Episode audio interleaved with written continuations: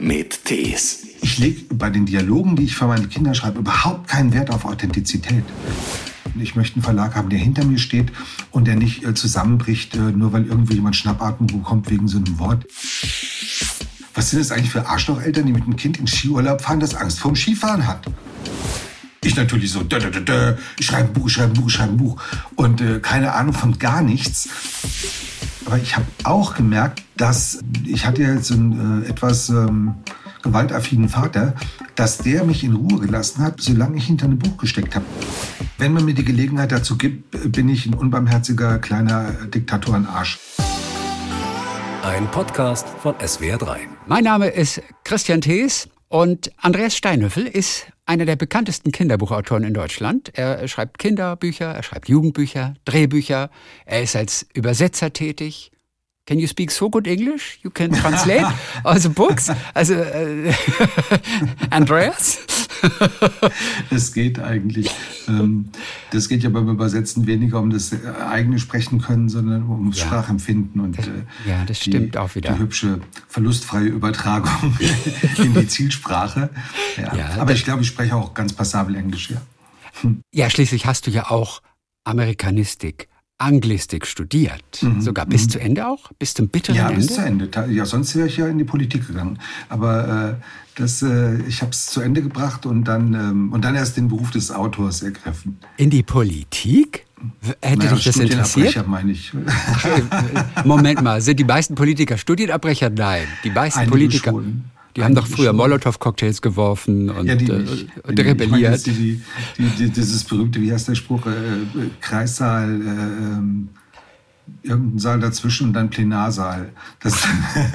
Ach witzig, habe ich noch nie gehört. Kreissaal?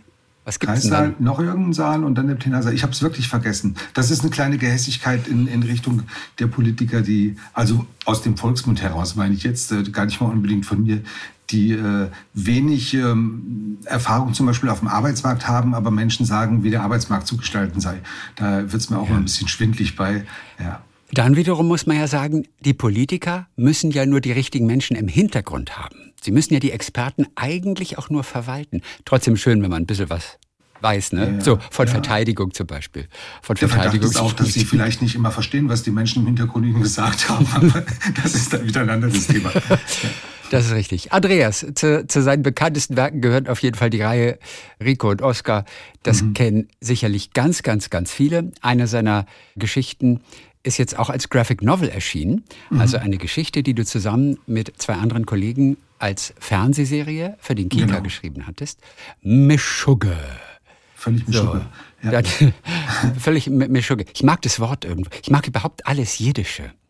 Da ist ja. so ein feiner Humor in der Sprache, der dir wahrscheinlich auch liegt, oder? Der gefällt mir sehr. Ja, das, das, ist, schon, das ist schon so. Und wir haben ganz bewusst, äh, im Film sieht man das natürlich gar nicht. Das, war, das ist der Vorteil dann äh, so einer Graphic Novel oder eines Buches, dass die einzelnen Kapitel dann auch jeweils äh, Titel haben, die immer aus dem, aus dem Jiddischen kommen. Ja. Äh, so, das, das, äh, sowas macht dann sehr großen Spaß, ja. Also der jiddische Humor ist ja wirklich nicht zu schlagen. Ich war mal in einem Buchladen und dann sah ich ein Buch nur mit jiddischen Witzen oh Gott, ich muss den jetzt zusammenkriegen. Ähm, und hinten drauf stand exemplarisch eben dieser eine Joke, trifft ein, ein Jude auf der Straße einen anderen Juden, der liegt allerdings auf der Straße mit einem Messer im Rücken und er fragt ihn, tut es weh? Woraufhin der antwortet, nur wenn ich lache. ja, das ist sehr schön. Das sind, äh, das ist so, also das sind wirklich klassische Dinge, wo, wo ich dann merke mit meinem eigenen Humorverständnis, das hat tatsächlich einen anderen kulturellen Hintergrund. Also man sagt ja vom deutschen Humor nicht umsonst, den siehst du auf zehn Kilometer kommen, äh, die Pointen. Das, äh, ja. das ist beim britischen komplett anders, beim britischen Humor auch. Ja. ja, auf jeden Fall. Die können Humor. Ja, auf jeden, auf Fall. jeden Fall. Die können auch über sich selber lachen. Das ist ja eine Fähigkeit, die vielen vielen Leuten um mich herum abgeht.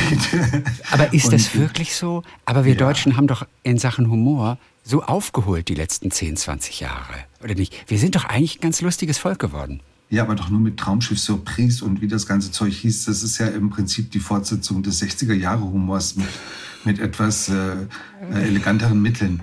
Aber ich glaube wirklich, äh, also ich finde es wirklich, ich kriege das ja hier mit sowohl, ich habe ja lange in der Großstadt gelebt, in Berlin, wie auch jetzt hier auf dem Land. Ähm, wir sind schon ein ernstes Völkchen. Also es ist so, da wird erstmal, wenn du einen Witz machst, geguckt, ob du es nicht eventuell doch ernst gemeint hast. Und bis dahin ist natürlich die Pointe verpufft oder sonst was. Vor allem auch die Lust an der weiteren Konversation auf diesem, auf diesem abgehobeneren Level. Das, äh, das finde ich schon, das finde ich hier spürbar. Also die, ne, ne, dieser Sinn für Ironie, von dem man immer sagt, Kinder hätten keinen, äh, den kann man aber auch äh, auf wirklich viele Erwachsene übertragen, die, die, die wollen es nicht witzig finden. Das Leben ist zu ernst. Ja, den Vorteil haben Kinder natürlich, dass ja. sie den Überblick noch nicht haben. Wir haben viel zu viel Überblick. Mhm. Wir, wir kriegen mhm. viel zu viel von der Realität mit, wir Erwachsenen natürlich. Ja, ja. Das ist der Vorteil. So, auch der Bienenköpfer hat dann keinen Humor. der Bienenkopf. Ich, lieber, das ist auch der Ort, in dem du aufgewachsen bist, ne? Genau. In genau. Hessen, mitten in Hessen. Da Richtig. bist du irgendwann wieder hingezogen, nachdem mhm. du sozusagen deine, deine Berlin Years, wie David Bowie, hattest ja. auch du deine Berlin Years. ja, das stimmt. Das waren fast 20. Äh, und äh, der Anlass war dann der Tod meines Lebensgefährten ja. vor zwölf Jahren. Ich wäre aber äh, wirklich sowieso gegangen. Also ich hatte mir immer vorgenommen, so mit Mitte 50 spätestens, also da war ich jetzt Ende 40, aber mit Mitte 50 brichst du deine Zelte da ab. Das ist... Ähm, als junger Mensch merkst du das nicht so. Das ist halt dieses berühmte, wenn die Jungen wüssten, wenn die Alten könnten. Aber äh, für junge Leute ist das super. Äh, ich habe im Älterwerden gemerkt, dass die Stadt echt Energie zieht und am Schluss dann mehr Energie zieht, als sie mir gibt. Ja. Und dann muss man seine Zelte abbrechen, ob das jetzt eine Stadt ist oder eine Beziehung. Äh, das, äh, das, das sind Energiefragen. Da muss man immer im Plus bleiben. Zieht das Leben auf dem Lande auch Energie oder gibt das fast nur? Also ich will jetzt kein Loblied singen, das, das ist immer ein bisschen platt und vereinfacht, aber es ist schon so, mir persönlich äh, gibt es viel mehr, als es mir nimmt. Äh, ich bin aber auch zum Beispiel jemand, der, ich hatte in Berlin immer Heimweh nach dem, nach, das ist ja so mittel, mittelgebirgig, ich hatte immer Heimweh nach meinem Wald und nach den Wegen und äh, nach dieses kilometerlang ins Grüne spazieren und äh, was in Berlin nicht ging oder nur unter großem Reiseaufwand, dann muss man eben erstmal aus der Stadt rausfahren in den Grunewald, aber dann ist er auch nicht so groß und all diese Dinge. Und ja das bringt mir hier wahnsinnig viel. Aber ich kenne auch, ich habe Freunde aus Berlin hier gehabt vor einigen Jahren, die wollten drei Tage bleiben und nach zwei, nach zwei Tagen sind sie äh, gefahren, weil sie sagten, jetzt reicht's mal mit dem Grün. Denen war das hier im wahrsten Sinne des Wortes einfach zu grün. Rund ums Haus rum und im Wald und überhaupt. Und also sprich, es gibt Menschen, die können da nicht drauf. Oder mein, ich habe einen Ex-Freund, äh, der kommt aus dem, aus dem Norden, der mochte einfach nur, der brauchte schwarze Erde. Also der brauchte diese, diese aufgeworfene, torfige Erde am liebsten im Herbst und Winter. Dann fühlte der sich wohl und hier im Mittelgebirge ist der durchgedreht. Das musste flach sein. Also für ihn war das nicht überschaubar genug und für mich war das alles immer viel zu offen. Ja. Es ist wirklich, glaube ich, eine Frage der, ja. äh, wie, wie man groß geworden ist. Ja. Äh, der mag keine Überraschung. Der möchte montags gerne schon sehen, wer mittwochs zu Besuch kommt. Weißt du, das ist das Problem bei ihm. Ja, und, und, die Freundschaft mit deinen Berlinern, besteht die noch? Ja, klar. Ja. Da sind schon einige, einige Freundschaften übrig geblieben. Aber die aber, sind nie wiedergekommen. Ähm, die haben dich nie wieder besucht. nee, tatsächlich sind die nicht wieder hergekommen. Okay. Ah, dafür, dafür dann andere. Das Lustige ist, wenn man dich googelt, ich habe dann gegoogelt bei der Vorbereitung Andreas Steinhöfel und ich glaube, ich in Andreas Steinhöfel Interview hatte ich mal geguckt. Mhm. Und das mhm. erste, was mir auftauchte, also nicht als Autokorrektur, aber gleich als Suchvorschlag war, was will Andreas Steinhöfel erreichen? und ich habe gedacht, was ist das denn? Wo kommt denn das her? Ja, Andreas, schräg. was willst du erreichen? Ach Gott, ich habe ja alles schon erreicht, was ich wollte. Also ich wollte, ich wollte einen, einen, einen Beruf haben, der mich ausfüllt. Also ich wollte ein schönes Leben führen ja. mit, einem, mit einem schönen Beruf. Ich hätte schon äh, nach etwas Abstand vom Tod des Lebensgefährten. Ich hätte jetzt nichts dagegen gehabt, da auch nochmal einen Partner zu finden. Das hat sich nicht ergeben. Dafür habe ich, dafür habe ich jetzt einen Hund. Und, ähm, und jetzt habe ich auch keine Lust mehr. Also jetzt ist dann wirklich das Ding durch. Ich, ich bin über 60. Die, die Vorstellung alleine, man, man lernt nochmal jemanden kennen, dem man dann diesen ganzen Psychomüll vor die Füße kippt, den man jetzt inzwischen wirklich über 50, 60 Jahre aufge, aufgeladen hat. Und umgekehrt bekommt man ja äh, das Päckchen auch zurück. Ich weiß nicht, ob ich, ob ich die Kraft doch hätte, mich dann nochmal durchzukämpfen. Äh, und alles nur, damit man dann abends mal gemeinsam vor der Glotze sitzt oder so. Das, äh, weil auf mehr läuft es bei mir nicht hinaus. Ich bin furchtbar egozentrisch und, und äh, ich bräuchte so eine Staubsaugerbeziehung. Also jemand, der im passenden Moment aus der Ecke kommt und äh, wenn er wieder geht, sage ich, Schatz, nimm bitte den Müll mit und dann ja. muss er warten, bis ich mich wieder melde. Das ist keine reife erwachsene Einstellung zu einer Partnerschaft. Die anderen waren noch nicht so die letzten. Aber momentan ist es wirklich so, ich fühle mich äh, pudelwohl alleine, bis auf einen Tag die Woche, da sitze ich auch mal abends da und brenne schwarze Kerzen und denke so, ach, das wäre jetzt so schön. Welcher Tag und, ist es? Äh, Ach so. es wechselt, es wechselt. Es, es ist nicht immer Ja, der Sonntag, Schnitt- den du dir mit dem Schnitt. Tatort abends noch düsterer machen könntest. Nee, das ist ja, äh, das ist ja das Freiberuflerlos, äh, dass, dass wir keine festgefügten Wochentage, also ich auf jeden Fall nicht, man arbeitet eben durch die Wochenenden durch und dafür nimmst du dir mal einen Donnerstag, Freitag frei oder, oder so. Von daher, äh, die schwarzen Kerzen richten sich dann tatsächlich nach der Freizeit. Aber nee, ansonsten hat der, hat der Standlöffel schon das bekommen, was er wollte, nämlich einen, einen, einen coolen Beruf, wie ich finde, wo ich was Sinnvolles tue. Das war mir immer wichtig, also was, was Sinnbringendes, Sinnstiftendes zu machen. Und äh, ansonsten die Möglichkeit, die Schönheiten des Lebens zu genießen. Das ist wirklich, also diese, diese Gründe dafür, dass ich dann hier gerne in den Wald gehe oder diese Kilometer, kilometerlangen Wanderungen mache, das hat was mit so einem wirklich sich versenken in die Landschaft auch zu tun. Ich bin gerne draußen und ich sitze dann gerne da und lasse das einfach auf mich wirken. Das ist in der Großstadt schwierig. Und du könntest von überall arbeiten. Nutzt Das du das auch? Nutzt du das auch? Ich habe es probiert. Ähm, faktisch ist es aber so, dass ich dann, habe ich gemerkt, doch das Schreiben, vor allem das, das Buchschreiben, das schaffe ich wirklich nur am heimischen äh, Schreibtisch. Keine Ahnung, warum das so ist.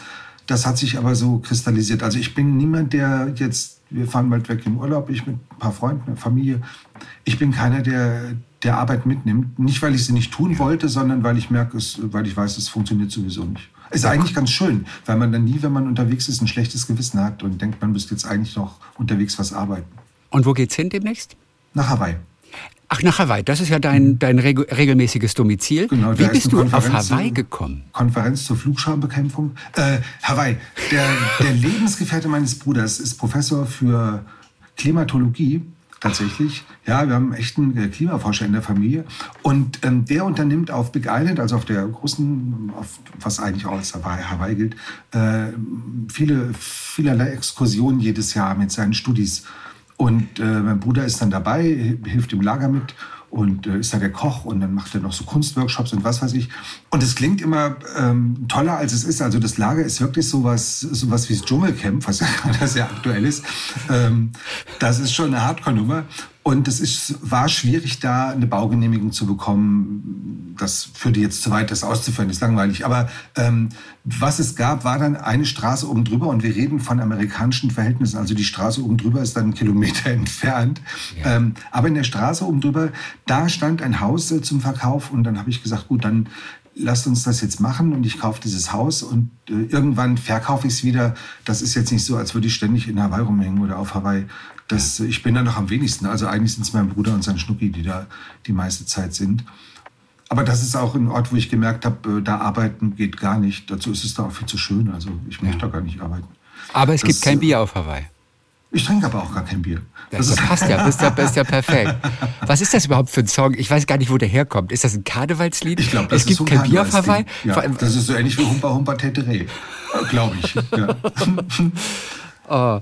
Wie wichtig ist es eigentlich, dass du Kinder um dich herum hast in deinem Umfeld, Ja. um letztendlich für Kinder schreiben zu können?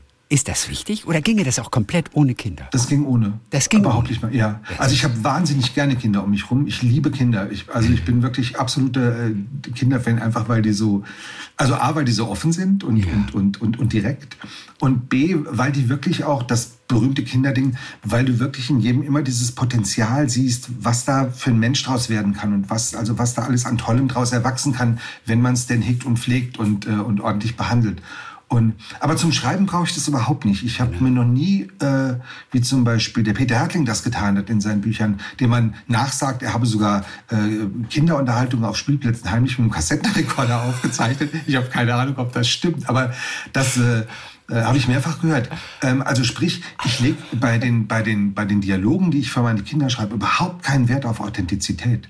Das, äh, ich finde, das hat auch, das ist ja äh, auch ein großes Missverständnis, speziell dann auch nochmal in der Kinderliteratur ein doppeltes, das, äh, und auch ein sehr deutsches Missverständnis von Literatur, dass die immer irgendeine Form von Wirklichkeit abbilden muss. Das, ja gilt für komplett Filme übrigens genauso. Ja, ja, absolut. Wir wollen richtig. immer, dass es authentisch und echt ist in Ja. Filmen, Ja. aber das spielt bei Filmen eigentlich überhaupt gar keine Rolle. Es Nein, ist ein Film. auch nicht. Es, Es soll auch nicht. gar nicht die Realität nein, darstellen. Nein, nein, wenn ich realistische Romane schreibe, dann schreibe ich irgendwas über meinen Einkauf beim Lidl oder so. Ja. Das ist nicht wirklich spannend oder vielleicht nur beim ersten Mal, aber dann nicht mehr.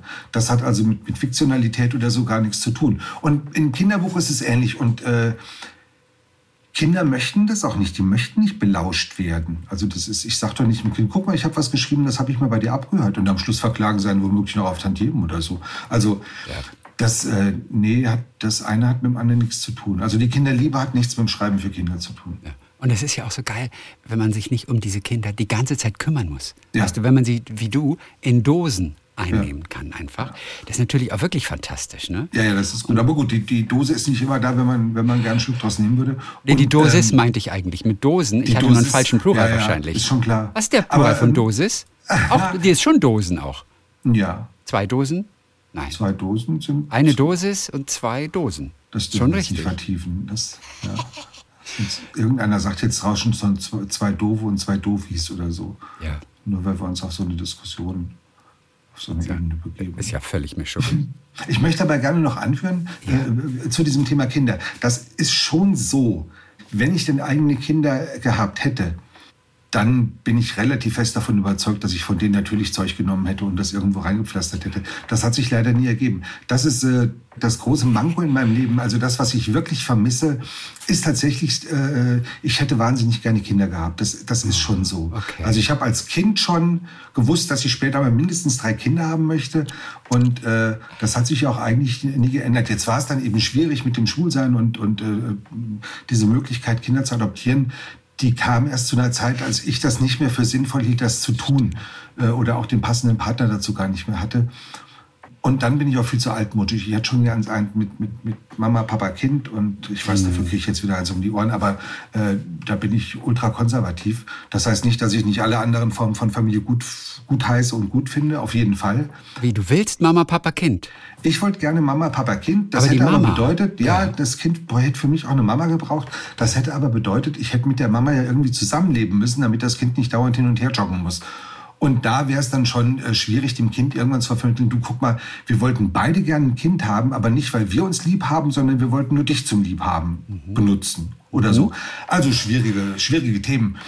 Das hat es mir dann auch nachher ein bisschen leichter gemacht, äh, diesen Wunsch zu begraben. Aber äh, ich habe eine Romanfigur, die sagt in einem Buch, äh, der Sinn des Lebens ist es, das Leben weiterzugeben. Und was das angeht, habe ich meine Pflicht und Schuldigkeit getan. Mehr ist da nicht für diese Frau, die das sagt. Kein metaphysischer Hintergrund, kein spiritueller, die will einfach nur, äh, die ist klar mit der Welt. Und so ein bisschen habe ich mich auch immer gefühlt. Also dieser, was ist der Sinn des Lebens? Also ich habe keine Ahnung, was der Sinn des Lebens ist. Ich habe mich das noch nie gefragt. Siehst du, manche Leute fragen sich gar nicht erst, aber ich habe mich schon gefragt, aber dachte so, ich habe keine Ahnung, woher soll ich es wissen? Und das Leben ist was Selbstzweckhaftes. Das Leben hinterfragt sich ja auch nicht. Also sonst gäbe es nicht so viel Elend oder, oder sonst würden nicht äh, kleine, äh, große Tiere kleine Tiere fressen und denen wehtun. Das ist ja alles einfach so ein irgendwas, was abläuft. Das hat sich mal so ergeben und, ähm, und du sitzt, stehst und liegst da und guckst dir das dann an und äh, denkst vielleicht bestenfalls gut, dass es nicht mich erwischt hat. Äh, fertig. Wie hast du deinen Hund eigentlich genannt? Oh, Pola. Also, Pola? Wie, wie Cola, aber mit dem P. Wie Pola Kinski, die Schauspielerin. Nach der hast du ihn benannt. Nee, der Hund hieß, der hatte drei Namen, bis der, bis der hier war. Das, der ist von so einer spanischen Müllkippe übers Heim, was weiß ich, eine Freundin hatte mitgeschleppt. Und, ähm, und der hieß dann, als er bei mir war, Sola. Mit so einem scharfen S und das hat mir einfach nicht gefallen. Und dann dachte ich, okay, damit der Hund sich selber einigermaßen wiedererkennt, lässt er das Ola dran und machst ein P vorne. Ich hätte ihn auch Cola nennen können, aber das hätte ich dann albern gefunden. Wir reden noch mal kurz über völlig Mischugge. Es geht ja, Ja. um drei Freundinnen da. Also alle sind zwölf Jahre alt. Die Freundschaft wird ein bisschen auf die Probe gestellt. Charlie haben wir, die ist so die Umweltverbesserin. Dann haben wir Hamid, der ist Flüchtling aus Syrien gewesen. Und Benny, der erst jetzt sehr spät, nach dem Tod seines Opas, eigentlich mitbekommt, dass er aus einer jüdischen Familie stammt, Ja. weil der Opa ihm eine Kette mit einem Davidstern überlässt. Und da ist natürlich zwischen dem Moslem und äh, dem, dem Juden, Da geht's dann ähm, rund. da geht's dann ab. Die tragen im Prinzip die Gefechte ihrer Vorfahren und ihrer Eltern letztendlich aus und dagegen wehren sie sich so ein kleines bisschen. Das ist eine Geschichte mit vielen Themen, Gewalt zwischen Jugendlichen, Mobbing, Rassismus, antisemitische Vorurteile, überforderte LehrerInnen und auch Eltern. Wie sah zum Beispiel für diese Geschichte, die ja zuerst eine sechsteilige Serie war mhm. fürs Fernsehen, wie intensiv war deine Recherche? Denn das ist ja wirklich ein ganzer Blumenstrauß ja. an auch schwierigen ja. Themen. Das ist schon so, ähm, ich bin jetzt nicht der Typ, der sich erst ein Thema sucht und dann anfängt zu recherchieren. Ich bin mehr einer, der viel mitbekommt und liest und, und die Augen und die Ohren offen hält und dann irgendwann denkt, so, oh, zu dem Thema könntest du vielleicht was machen. Also das heißt, viel dessen, wo man sonst recherchieren würde, ist dann schon da. Und dann gucke ich natürlich schon gezielt nach, äh, wie sieht's aus, also Statistiken und, und, und diese ganzen. Das ist aber nur Handwerkszeug. Ist, also spannender ist ja immer diese Frage generell beim, beim, beim Beschreiben oder Schreiben von Figuren warum fühlt die sich so, wie die sich fühlt? Also was machen die miteinander? Wie, wie sind da die, wie sind die Energien verteilt? Wie sind die Resilienzen verteilt und, äh, und all diese Sachen? Und wie mache ich das dann so, dass es für den Leser auch bekömmlich ist? Also dass man das auch wirklich lesen oder in dem Fall auch sehen möchte. Äh, und dann lege ich irgendwann einfach los. Das geht meistens relativ zügig und sehr aus dem Bauch, was bedeuten kann unter Umständen, dass man äh, in der Hölle landet mit seinen Figuren, weil die einem auf der Nase rumtanzen und machen, was sie wollen. Also wer macht dir hm. denn die Hölle? Du dir, dir, dir selber oder wo ist die Hölle? Worin besteht nein, nein, die? Ja gut, das ist, das ist äh, schon fast philosophisch. Also man macht sich ja praktisch selber äh, dieses, dieses Höllegefühl. Aber ich rede davon, dass die, die Figuren wirklich eine, ein starkes Eigenleben entwickeln. Also die werden sehr plastisch in mir drin, in, in, in der Vorstellungswelt und machen dann aber nicht mehr das, was ich mal gedacht hatte, was sie machen sollen, damit die Handlung in diese oder jene Richtung geht.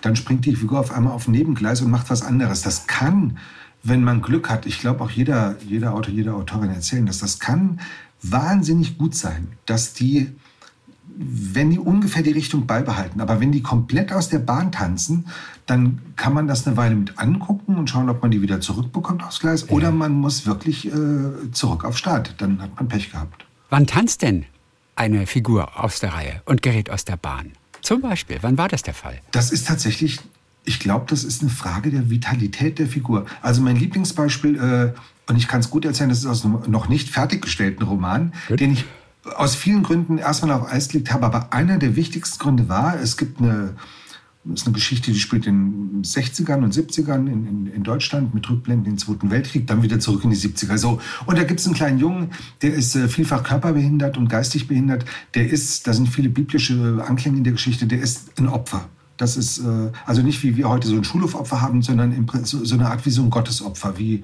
Isaac oder so. Und es kam dann die Stelle im Roman, wo ich mich des Jungen entledigen musste, also wo der Junge umgebracht wird. Und das habe ich nicht geschafft. Ich habe es nicht geschafft, den Jungen umzubringen. Was weniger an meiner Sentimentalität lag, sondern daran, dass ich dachte, der lässt sich, das klingt jetzt sehr dumm, aber der lässt sich nicht umbringen. Also das geht nicht so einfach. Ich wusste zwar nicht, wie er sich wehrt, aber ich wusste, das ist nicht glaubhaft, wenn dieser Junge jetzt stirbt. Du hast dann die Figur falsch angelegt. Das nimmt dir keinen Leser ab, dass der jetzt dran glauben muss. Und äh, ja, ja, ganz schräg. Und ähm, jetzt machst du ja nicht auf Seite 400 unten so einen kleinen Vermerk, lieber Leser, äh, an dieser Stelle sollte das Kind eigentlich sterben, nehmen Sie ab jetzt bitte keine Notiz mehr davon sondern ich habe den, der hängt jetzt da rum und im März geht's weiter mit dem Schreiben endlich und das erste, was ich machen muss, ist den armen Jungen platt zu machen. Aber jetzt bin ich ja auch ein bisschen äh, reifer und wahrscheinlich auch skrupelloser als Autor äh, als zu der Zeit, als ich das aufge, aufgesteckt habe. Und, aber das sind so Sachen, also das, und das hat mich wirklich, ich habe Rotz Wasser geheult, als ich den da über die Klinge springen lassen musste und ich dachte, ich schaffe das einfach nicht, es geht nicht. Und das sind solche Sachen. Und in einem anderen Roman, meiner Romane Mitte der Welt, da gibt es der Erzähler hat eine Zwillingsschwester und diese Zwillingsschwester war angelegt als Schatten oder als Echo dieser, dieser Hauptfigur.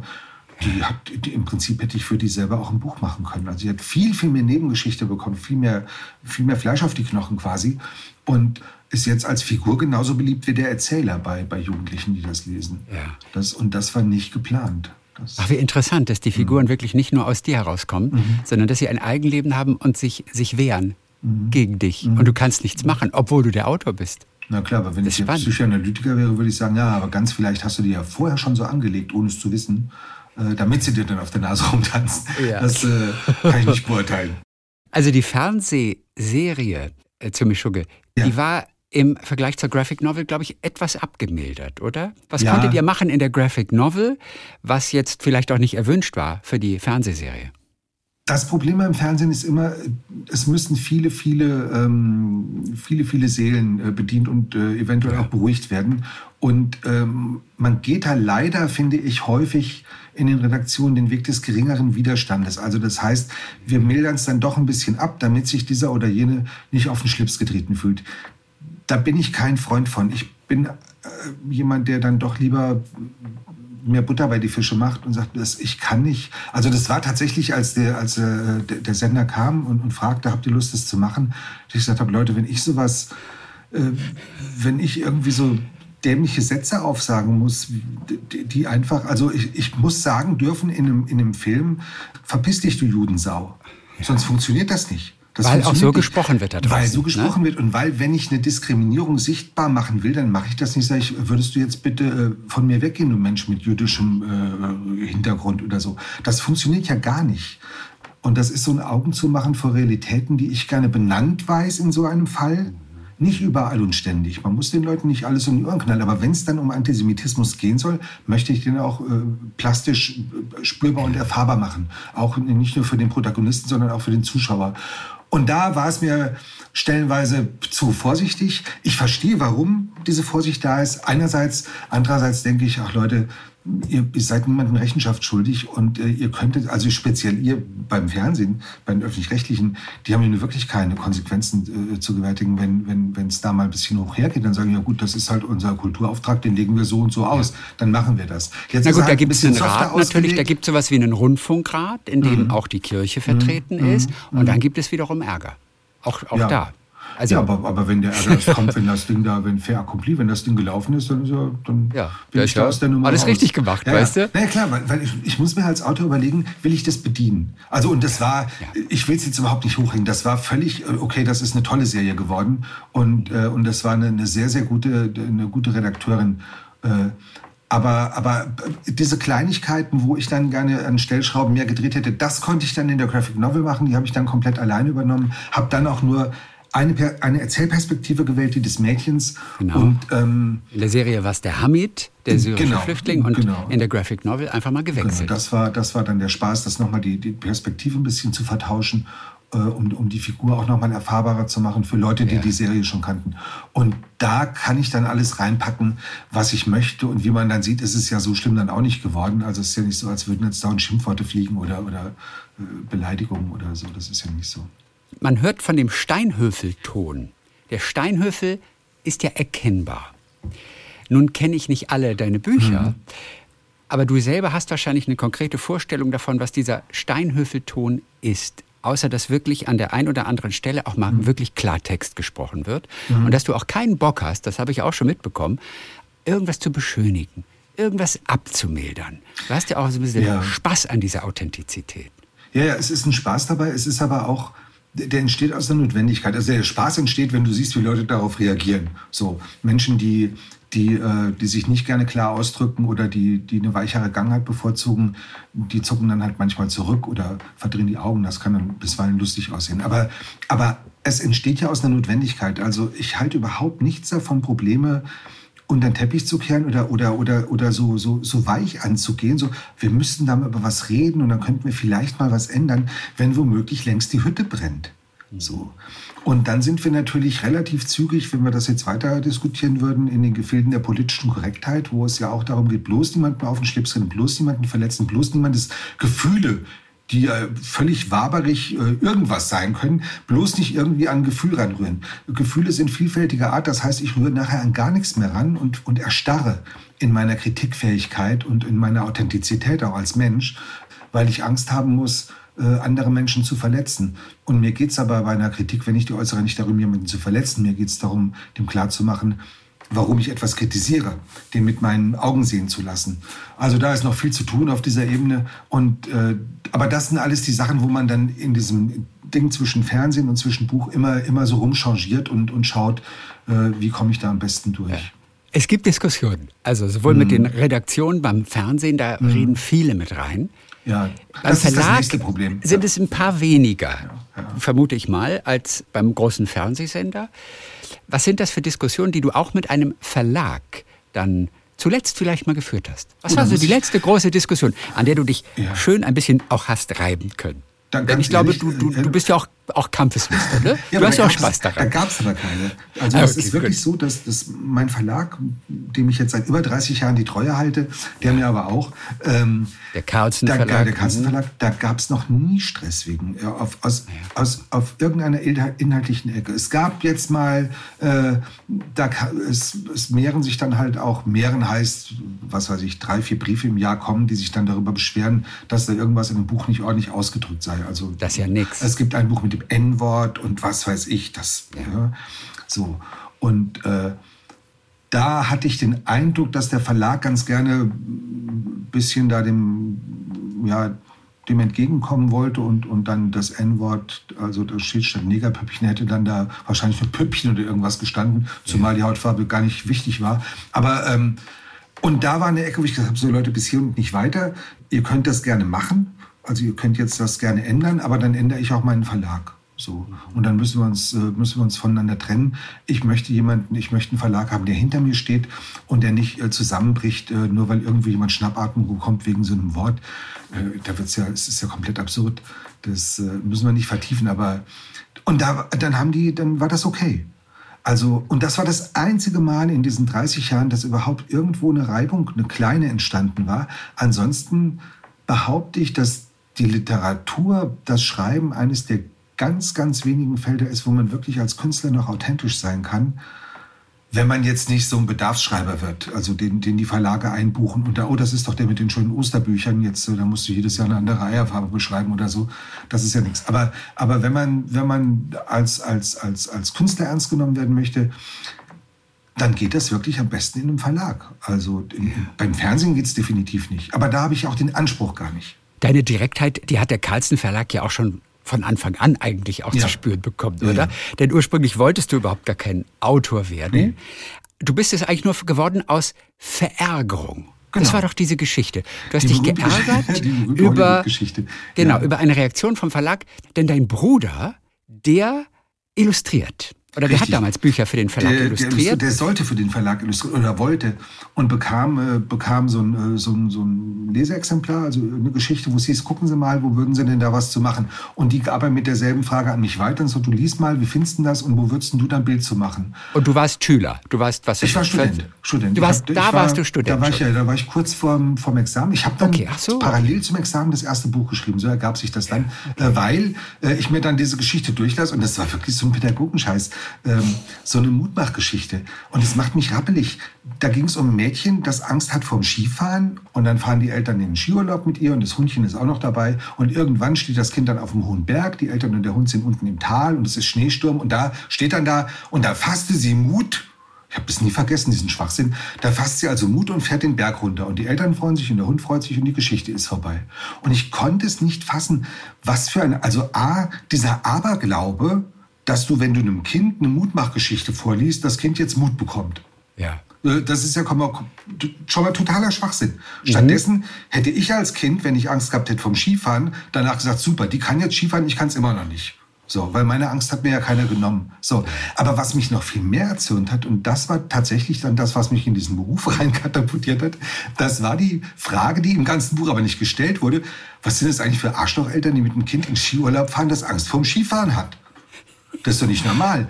Und da habe ich mich so drüber aufgeregt und habe dann am selben Abend den Bruder angerufen, sagt hier so und so sieht's aus, was hm, äh, ich schreibe jetzt selber sowas. Ja, ja, mach du mal. Und dann habe ich äh, habe ich am nächsten Tag eine kleine Geschichte geschrieben und die findet ja. sich jetzt wieder in meinem allerersten Buch, Dirk und ich, das immer noch verlegt wird, und habe die an den Verlag geschickt, an Carlsen.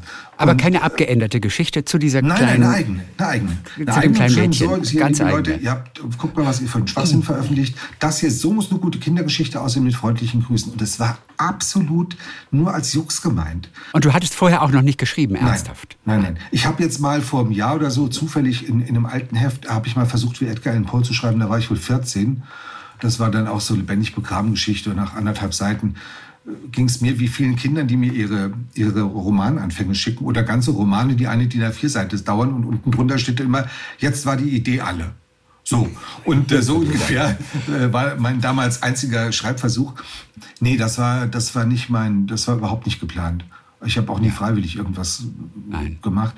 Und, äh, aber der Witz war dann, dass die das lasen und und was war das für eine Geschichte? Also in zwei Sätzen? Das ist eine aus, aus eine witzige Kindergeschichte, wo, ja. äh, wo zwei Jungs da den kleinen Bruder wickeln müssen. Also das ist okay. wirklich völlig banal, aber ja. die ist nach wie vor, die, diese Geschichte existiert halt jetzt in diesem Buch. Ja weil das beim Verlag gut ankam und dann kam von ihnen zurück, oh, das hat uns sehr, sehr gut gefallen. Wenn Sie noch so eine Geschichte schreiben können, dann könnten wir überlegen, Ihnen einen Vertrag anzubieten. Und ich natürlich so, dö, dö, dö, ich schreibe ein Buch, ich schreibe ein Buch, ich schreibe ein Buch. Und äh, keine Ahnung von gar nichts. Aber das soll dann ja nicht abhalten, äh, Dinge zu versuchen. Und habe dann einen Vertrag bekommen und habe dieses Buch gemacht. Und es lief gut. Also sagen wir mal, das spielte seine, seine Kosten wieder ein. Aber ähm, aber mehr war da auch nicht. Und dann kam der Verlag und sagte, möchtest du nicht noch eins machen? Und dann habe ich gesagt, ja gut, aber dann muss ich ja, von irgendwas muss ich ja leben. Also die Tantiemen tragen das nicht. Ich könnte zum Beispiel noch übersetzen. Da kam dann, da kam mir mein Englischstudium äh, zu Pass. Und dann durch viele Zufälle ergab sich dann wirklich, die zähle ich jetzt nicht auf, aber es war wahnsinnig viel Glück und wahnsinnige Zufälle, dass ich auf einmal auch beim Drehbuch war und dann für die FAZ Rezensionen geschrieben habe und, und nachher für die Zeit. Und das ist alles so wo ich später jetzt davor stehe, so, Mann, Mann, Mann, du hast so ein Schwein gehabt. Also ich weiß auch, dass ich das gehabt habe. Es gehört ja. offenbar dazu. Also, und es gehören ein Haufen Menschen dazu, die es gut mit einem meinen. Denen bin ich auch wirklich äh, allesamt dankbar. Man braucht Menschen, die an einen glauben. Das klingt sehr mhm. platt und amerikanisch, aber das ist einfach so. Ja. Wer also, war es denn bei dir vor allem? Der Mensch, der an dich geglaubt hat der vielleicht den größten Anteil daran hat, dass du ein so erfolgreicher Oje, Autor geworden das, bist? Na, das waren schon viele. Also das war ja. meine Lektorin im Verlag, die sagte, du kannst auch was anderes machen als nur lustig, das, äh, okay. wenn du das willst. Dann äh, tatsächlich mein Bruder, der von Anfang an da involviert war und äh, heute noch äh, äh, begeistert alles verfolgt, was ich mache und umgekehrt. Und der illustriert auch noch? Zurzeit nicht. Nö. Der, der, macht äh, gerade, der macht äh, 3D-Animationen für Gott weiß was. Also das. Äh, für Herr der Ringe. natürlich, genau, genau. Für Teil 4 und 5. Und, und, ähm, und das sind so, das merke ich auch, ich, das sind so enge Bezugspersonen, die ich brauche, die, die, die, bei denen ich mich gestützt, unterstützt fühlen muss. Äh, ansonsten sind da aber auch viele bei, immer wieder, die sagen, ja, doch, das das kommt schon an, wir machen das einfach. Also Fernsehen war auch sowas, was ihr machst doch einfach und das, wir sagen dir dann schon, wenn es nicht passt. So. Ja. Und, und das ist ganz schön und das Glück hat aber nicht jeder. Nein. Also du hast dir einen Traum erfüllt im Prinzip, von dem du gar nicht wusstest, dass du ihn hattest. Mhm. Dafür hast du andere Träume natürlich begraben. Ja, Lehrer aber das, werden, das klingt dramatischer als es ist. Regisseur also, werden. Genau. Ich wollte meine, du wolltest gerne, einen Oscar mal gewinnen, oder? Das wäre es gewesen. Ich wollte gerne, äh, ich wollte gerne zum Film eigentlich. Also und, und, und äh, Zielregisseur. Habe ja auch äh, Film und Fernsehen studiert. Ähm, witzigerweise, jetzt habe ich ja diese kleine äh, Filmproduktionsfirma seit äh, sieben oder acht Jahren und habe jetzt gerade, kommende Woche ist jetzt, äh, nee, diese Woche, Hilfe, ähm, sind noch mal zwei Tage im Schnitt und dann ist mein erster Dokumentarfilm fertig. Das ist jetzt nicht vom Winde verweht, was ich gerne gemacht hätte, aber ähm, es ist ein Dokumentarfilm, der sehr schön wird, glaube ich. Und über? Über, oh, über eine jüdische Journalistin, Jella Leppmann, die ist äh, vor den Nazis abgehauen, 36, äh, und äh, nach, nach London ins Exil. Und die Amerikaner haben die dann wiedergeholt, 45 äh, nach Kriegsende, damit die hier im Zug der Re-Education was für Frauen und Kinder tut. Und das hat die getan. Also das war so, das musste er erst mal bringen, zu sagen, ja gut, dann gehe ich halt zurück nach Deutschland und ja, ich tue jetzt auch was für das Tätervolk, zumindest für die Frauen und Kinder. Und die hat dann jetzt kürze ich ein bisschen ab, die hat die, die Münchner ähm, Internationale Jugendbibliothek gegründet. Das ist heute die größte der Welt ihrer Art. Und die hat unglaubliche Dinge erreicht für die Internationalität der, der Kinder- und Jugendliteratur, weil der Impetus war, zu, sie sagte, wie kann ich verhindern, dass so etwas wie dieser Krieg und, und so etwas wie, wie der Holocaust, dass das nochmal passiert. Das geht nur, indem ich die Kinder dieser Welt beibringe, dass eben Kinder in anderen Ländern Freunde sein könnten, dass die ähnlich ticken. Dass, also die hat nach Gemeinsamkeiten gesucht. Und Ganz, also irre Frau, ganz, ganz toll und ist. Sie lebt aber nicht mehr. Nee, nee, die ist schon, äh, die ist äh, 1970 gestorben. Du hast aber altes Material gefunden, wo sie sich geäußert ja, ja. Sie hat. hat, sie, äh, sie hat, ja, sie hat diese, diese Erfahrung, diese ihre Lebenserfahrung da äh, in, in, in, Buchform gepackt. Und das Buch habe ich, das las ich vor drei Jahren und dachte so Wahnsinn, das ist wie ein Indiana Jones, das ist voll, also richtig fette Abenteuergeschichte, wie ein Krimi. Und äh, weil diese Frau ja das ist ja nicht nur, dass sie als Jüdin zurück nach Deutschland ist, die war dann beim Militär, das war eine Frau, ich, und gut, die amerikanischen Militärs haben eine größere Frauenquote, aber, äh, aber keine in hohen Rängen oder so. Das heißt, die musste auch in dieser militärischen Männerwelt klarkommen und mit Gott weiß was allem noch. Und das hat die auf die Reihe bekommen und äh, also unglaublich faszinierende Figur. Und, und über die habe ich halt jetzt diesen, diesen Film gemacht. Toll. Du hast dich selber ja jetzt ganz gut kennengelernt während der letzten 60 Jahre. Wärest du ein guter Regisseur geworden? Also richtig Spielfilme, nee, ich Kinofilme. Nicht. Ich glaube nicht. Ich glaube deshalb nicht, weil ich, ähm, ich kann zwar echt so ein Kontrollfreak, also ein Kontrollmonstrum sein, aber ich bin, ich bin auch durchsetzungsfähig, wenn ich sein muss, aber ich bin es nicht gern. Ich bin keiner, der gerne anderen Leuten sagt, was sie zu tun haben. Aber wenn man mir die Gelegenheit dazu gibt, bin ich ein unbarmherziger kleiner Diktator Arsch. Das, äh, das ist überhaupt nicht gut. Und äh, ich glaube, das hätte, das hätte zu nichts geführt, wenn ich mich dahingestellt hätte. Äh, lieber dann äh, um die Ecke rum als Produzent oder eher als, als Kreativproduzent, wo ich auf die Stoffe Einfluss habe, wo ich auf die, auf, auf die Umsetzung Einfluss habe. Oh Gott, der gefürchtete Produzent, der immer am Set rumhängt. Nee, was nicht, überhaupt nicht. Im Gegenteil, Nein. ich bin der, der, der sich nie blicken lässt und wo sich alle immer beschweren, wo bleibt er denn? Ach so, das guck ist, mal. Weil da habe ich schon so einen so ein, so ein, so ein Kodex, weil ich selber nicht gerne mir ans Bein pinkeln lasse von, von außen, dass Leute, denen ich was in eine Arbeit gebe und sage, mach das, denen muss ich auch vertrauen. Die müssen machen können, was sie möchten. Also ich darf speziell Leuten in Kreativberufen nicht sagen, probier's doch mal so und so. Da drehe ich selber komplett durch, wenn das einer mit mir macht. Ähm, es führt auch zu gar nichts, äh, weil Kreativität lässt sich weder, weder lenken noch zügeln, jedenfalls nicht meine. Und das gestehe ich anderen Leuten auch zu. Also die müssen dann machen können, was sie wollen. Beispiel, die, die Rico-Filme. Also die ersten Richtig. drei Rico-Bücher von Rico Oscar sind verfilmt worden. Und ich habe mich total rausgehalten, auch bei Mitte der Welt. Ich habe mich komplett rausgehalten. Ich habe gesagt, ich möchte kein Drehbuch sehen, ich möchte nicht zu den Dreharbeiten kommen. Ich möchte, dass die Leute, die es umsetzen, ihre Vision dieser Sache durchsetzen können und umsetzen können. Und wenn es dann scheiße ist, dann kann ich immer noch sagen, die Leute sind schuld. Und wenn es toll ist, kann ich sagen, ja, seht ihr, was habe ich so? Liegt an meinem tollen Stoff. Also es kann überhaupt nicht viel passieren. Und ja. das ist eine Haltung, die die ist aber schon immer in mir drin. Also das, aber die entspringt dem Egoismus. Ich möchte selber nicht kontrolliert werden. Das, und deswegen kontrolliere ich andere nicht. Und als Regisseur musst du aber das tun. Da musst du dann also der Maske Ach, reinquatschen, ja. Kostüm reinquatschen und dem, dem, dem, dem, dem Bilder reinquatschen. Also das ist alles, das wäre nicht mein Ding. Ja, und gleichzeitig mit viel Feingefühl und Diplomatie das Ganze natürlich zusammenhalten. Das hast du schön gesagt, genau. Das ist genau das, äh, die Fähigkeiten, die mir abgehen. Und, ähm, Bist und, du deswegen auch mal aus der Schule geflogen? Ich bin nicht aus der Schule geflogen.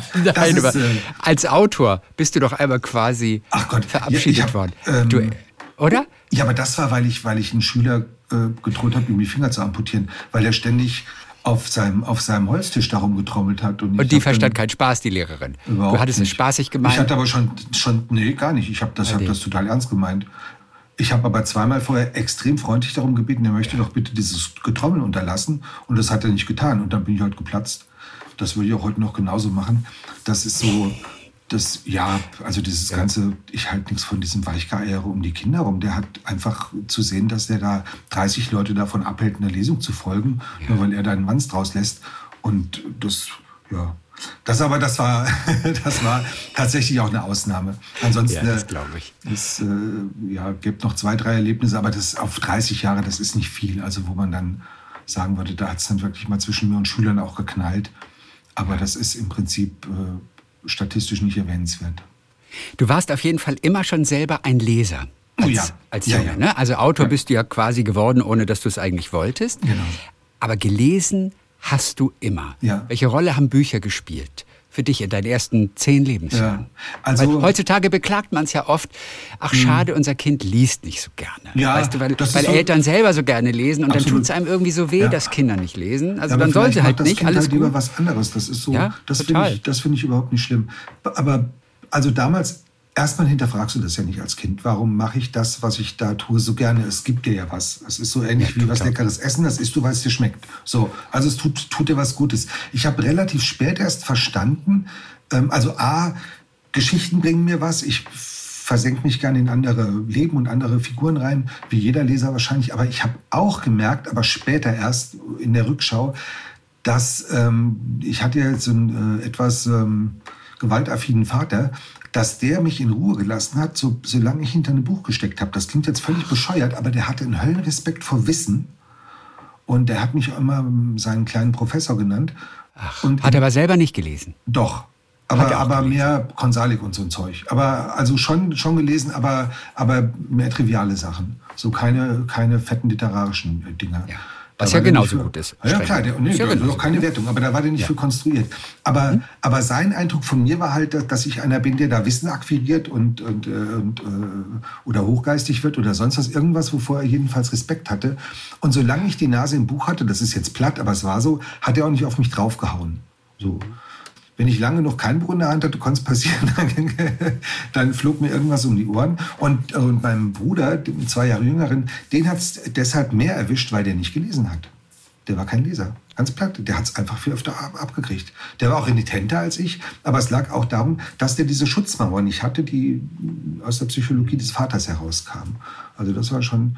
Aber ähm, dass ich danach beim Lesen geblieben bin, hat dann nichts mehr mit Schutzmauern zu tun. Das ist einfach gut, muss man jetzt, man trägt ja Eulen nach Athen, wenn man erzählt, warum das Lesen toll ist, aber, ja, äh, aber äh, das, als Kind war es, glaube ich, dieses, ich, ich lese heute noch gerne die Sachen, die ich als Kind gelesen habe. Also weil es mich, Wirklich? das, ja, das ist eine Mischung von Jim Knopf bis äh, Gustav Schwabs Sagen des klassischen Altertums. Da, hey, da hat sich das so, so, dazwischen hat es rumgependelt und äh, weil da auch Welterklärungsmodelle ja geboten werden. Als Kind habe ich nicht gesehen, was Michael Ende für ein begnadeter ähm, Psychologe auch war eigentlich. Also was der für Bilder erfunden hat, so was wie ein Scheinriesen zum Beispiel. Das musste erst mal einfallen. einfallen. Eine, eine Figur, die dir wahnsinnig groß und angsterregend vorkommt. Und je näher du sie kennenlernst, also je näher du sie rankommst, umso mehr merkst du, was das für eine arme kleine Wurst eigentlich ist. Das ist ja, ja ein, ein, ganz normaler psychologischer Topos, aber als Kind siehst du nur die Verbildlichung. Ähnlich in, der, in, den, in diesen ganzen äh, äh, äh, Geschichten aus der, aus der aus der Antike, in den Göttergeschichten, das sind ja auch nur Metaphern. Und, und ich glaube, ich habe mir eine Welterklärung da zusammengesucht. Das, das war aufregend. Wie hat sich das Verhältnis zu deinem Vater denn als Erwachsener entwickelt? Denn es heißt ja immer, mit jedem Schlag ja. im Prinzip zerstört man ein kleines bisschen mehr die Beziehung. Das war wohl auch Vater, so. Vater das und war kind. wohl auch so. Ja, das, das, ist ja immer so. Ja, und es, das ist sehr schade. Also es gibt ja diesen Spruch, die Mädchen suchen die, die, den Abstand zur Mutter und die Jungen suchen die Nähe des Vaters. Ich weiß nicht, ob das so stimmt, aber ich war schon einer, der diese Nähe gesucht hat ich habe es dann aber völlig verschissen, äh, als ich mich geoutet habe. Das war so, das war kein kluger Brief, den ich damals geschrieben habe.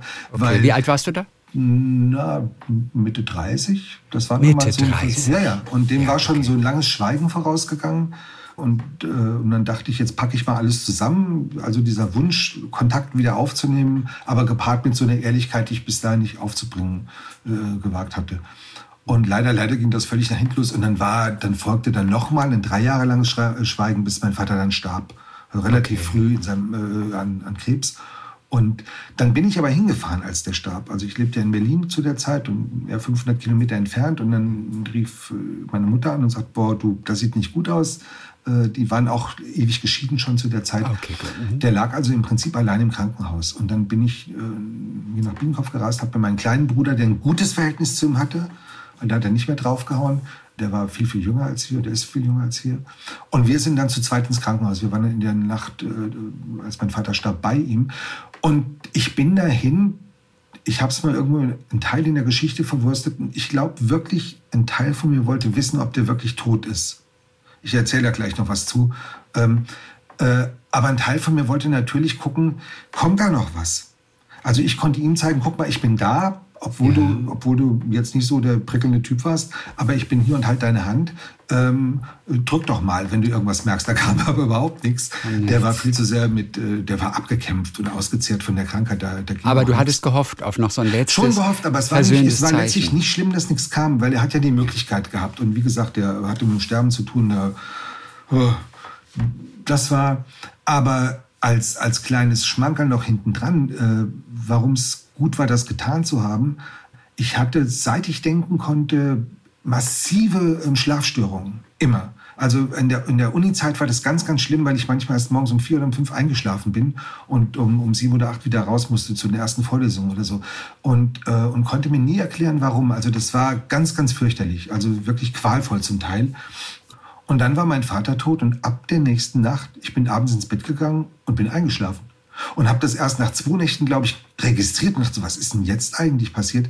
Und dann wusste ich, was passiert ich musste nicht mehr Angst haben, dass er mich nachts aus dem Bett holt und zusammenschlägt. Das war das, was der gemacht hat. Das heißt, äh, diese, die Angst war einfach weg.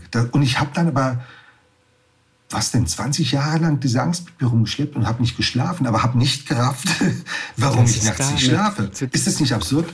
Also das aber war, du fühltest dich nicht traumatisiert. Nein. Also du hast kein Trauma mitgeschleppt und ich das hat irgendwann also, aber eine Psychotherapie einfach erstmal entdeckt. Ja, vielleicht wäre ich dann früher darauf gekommen. Wahrscheinlich, ich, da bin ich sogar ja, ziemlich sicher. Ja, ja. ja. Aber ähm, da war offenbar der Leidensdruck nicht groß genug. Ich habe mir wirklich gedacht, das ist womöglich was Organisches oder, oder äh, du, du bist einfach zu gestresst oder was weiß ich das fand ich unglaublich spannend, in, in, von der Psychologie zu sehen, wie da Schalter in einem umgelegt werden können. Aber von heute, im wahrsten Sinne des Wortes, von heute auf morgen Wahnsinn. Also äh, ja. Höllenrespekt dann äh, vor der eigenen Psyche entwickelt und dachte so, oh Alter, dem, du kannst dir aber jetzt nicht mehr wirklich über den Weg trauen. Wer weiß, was da noch alles rumlungert in dir und äh, auf irgendeinen Auslöser wartet oder so.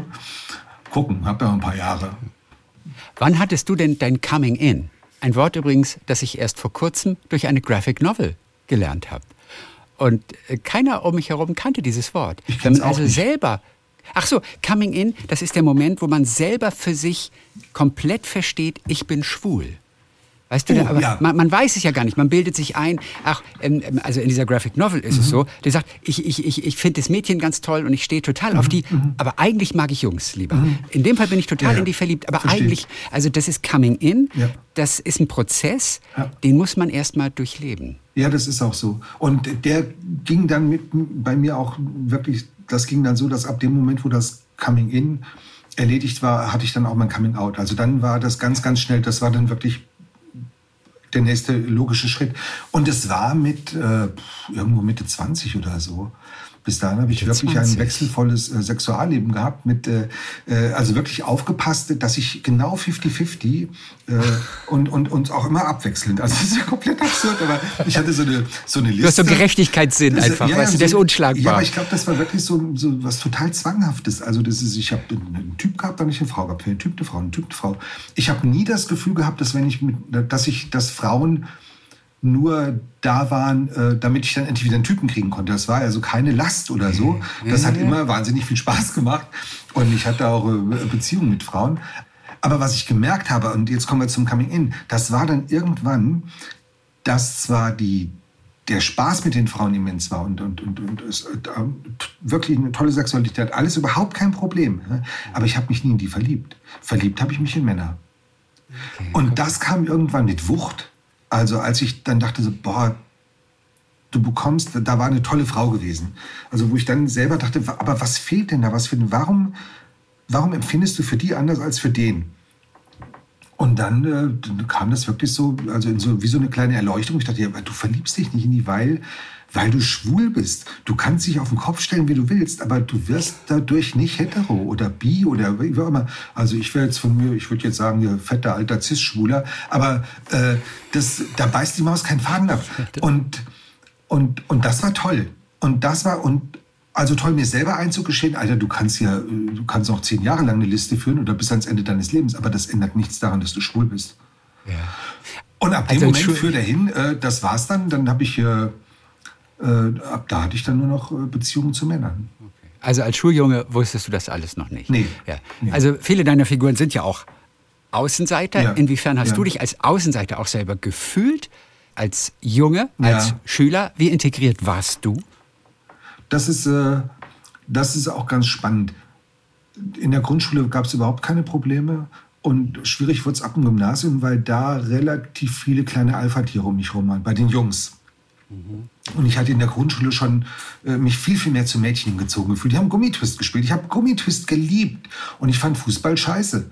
Das war, ich finde es heute noch nicht so aufregend, das, äh, das war was, ich wollte ich, ich wollt nicht gerne Mädchen sein, ich wollte gerne Beimädchen sein. So, das habe ich aber überhaupt nicht hinterfragt. Das war sowas wie nur, das eine gefällt mir, das andere nicht.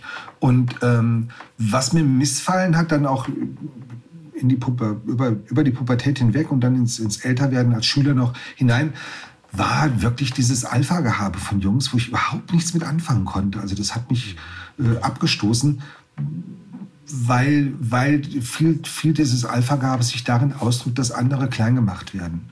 Also da wird mhm. dann halt äh, gemobbt und gelästert und, und äh, schlechte Witze gemacht über Menschen, egal ob, ob über andere Jungs oder andere über, über, über Mädels das fand ich ziemlich abstoßend. Und da habe ich mich tatsächlich so ein bisschen von zurückgezogen. Ich habe dann wirklich Freundschaften fast nur zu Mädchen gehabt. Ab der Oberstufe, also ab der 11. Klasse, wurde es dann wieder anders. Da war dieser Klassenverband aufgelöst. Der war auch halt, was weiß ich, vielleicht unglücklich zusammengesetzt, mhm. äh, was, was die Alpha-Anteile anging. Aber dann wurde es ganz toll. Und dann wurde die Welt auch auf einmal groß und bunt und rund. Und äh, das waren somit die schönsten drei Jahre meines Lebens. Also in dieser Phase auch. Ich habe geheult, als die Schule vorbei war. Ich wollte nicht, äh, ich wollte kein Abi oder so. Ich wollte einfach immer weiter Schule haben. Ja. ja. Wegen der Leute. Das war toll. Das war wirklich großartig. Wenn es um Freundschaften geht, also deine Rico-Oscar-Reihe, mit fünf Büchern insgesamt. Mhm. Das ist ja so eine ganz besondere Freundschaft. Also der Oscar, der ist hochbegabt, Rico ist eher tiefer begabt genau. oder tiefbegabt. Tief Wie heißt es? Tiefer ja, begabt tief oder tiefbegabt? Tiefbegabt heißt es. Ein bisschen behindert, glaube ich, äh, mhm. heißt es dann mhm. irgendwo. Mhm. Also die beiden sind so ganz unterschiedlich, aber irgendwie genau deswegen funktioniert diese Freundschaft. Viele werden das nachvollziehen können und mhm. sagen, Mensch, meine beste Freundin, mein bester Freund, wir sind total unterschiedlich, ja. aber wir sind irgendwie so beste Freunde. Ja. Gab es ein Vorbild für dich auch für diese Art der Freundschaft? Nein. Kann ich, glaube ich, sofort verneinen. Das, ich ja. habe ähm, die Menschen, mit denen ich gut befreundet bin, das sind die, die sozusagen mein Weltgefühl oder mein Lebensgefühl mit mir teilen. Also ich habe keinen kein Gegenüber, das, das weiß jetzt überhaupt nicht, dass ich, dass ich ein Problem mit dem Gegenüber hätte, aber es hat sich, das hat sich nie so ergeben. Ich glaube auch diese, diese Paarungen, Sancho Panza und Don Quixote oder Rico und Oscar und, und Stan und Olli und wie sie alle heißen, das sind im Prinzip geht es ja darum, ähnlich wie oder plastischere, bessere Figur, das doppelte Lottchen bei, bei Kästner. Das ist ein Kind.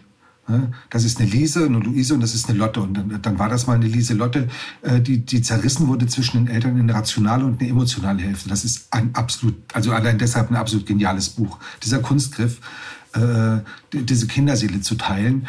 Und ich glaube, da sind wir bei Yin und Yang. Also man nimmt einfach, man nimmt was Ganzes und, und, und teilt es in zwei Teile. Und dann hast du eben diese, dann hast du diesen, diesen wahnsinnig emotionalen Rico und diesen unglaublich ätzend rationalen Oscar die, äh, die umeinander kreisen wie, wie zwei kleine Planeten, die sich gegenseitig festhalten ja. äh, und eigentlich zu einem verschmelzen müssten. So in einer Figur verschmelzen müssten.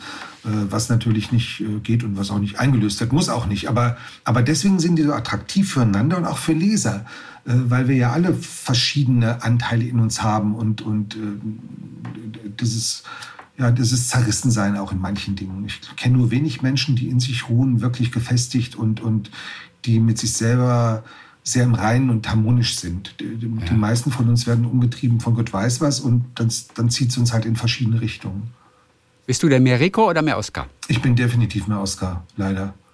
Du bist der Hochbegabte. Ich habe nicht gesagt hochbegabt, ich habe nur gesagt, ätzend rational war, glaube ich, das, was ich ja, benutzt habe. Rational war das. das ähm, ja, das, das ist schon mit allen, mit allen Nebenwirkungen. Also diese, diese, diese Weltangst, die der Oscar hat, die hatte ich lange auch. Dieses zu wissen um die, die, die, die, die Fairness und Hindernisse, die das Leben dir da in den Weg schmeißt, da musst du dann irgendwann entscheiden, will ich trotzdem leben oder nicht. Also ich habe mich dann natürlich dafür entschieden, trotzdem zu leben, aber da war ich ganz, ganz lange sehr, sehr Oscar. Und mhm. Rico werde ich nie ganz sein. Mein, mein verstorbener Lebensgefährte, der, der war ein absoluter Rico. Das war so ein. Äh, der war Rico? Ja, ja. Der war als Erwachsener noch äh, so, so ein ADHS-Mensch. Äh, unglaublich anstrengend zum Teil, aber, äh, aber in der Lage, äh, wahnsinnige Dinge gleichzeitig zu tun. Also so mit einer Hand im Kochtopf rühren mit der anderen eine SMS schreiben, mir irgendwas zu erzählen, was weder mit dem Handy noch dem Kochtopf zu tun hatte und dann mit dem Fuß auch noch rumzuwippen. Das, äh, das fand ich toll. Das war total faszinierend und von der unglaublichen, ähm, von der unglaublichen Wärme, also von, der, von einem, von einem von so einem Gutsein erfüllt, so einem, so einem den Menschen nur Gutes wollen. Und äh, da bin ich, ich bin keiner, der Menschen Schlechtes will, aber ich habe, ich finde es schwer, dem guten Ausdruck zu verleihen oder mich da, mich da selber loszulassen und, und mich locker zu machen sozusagen.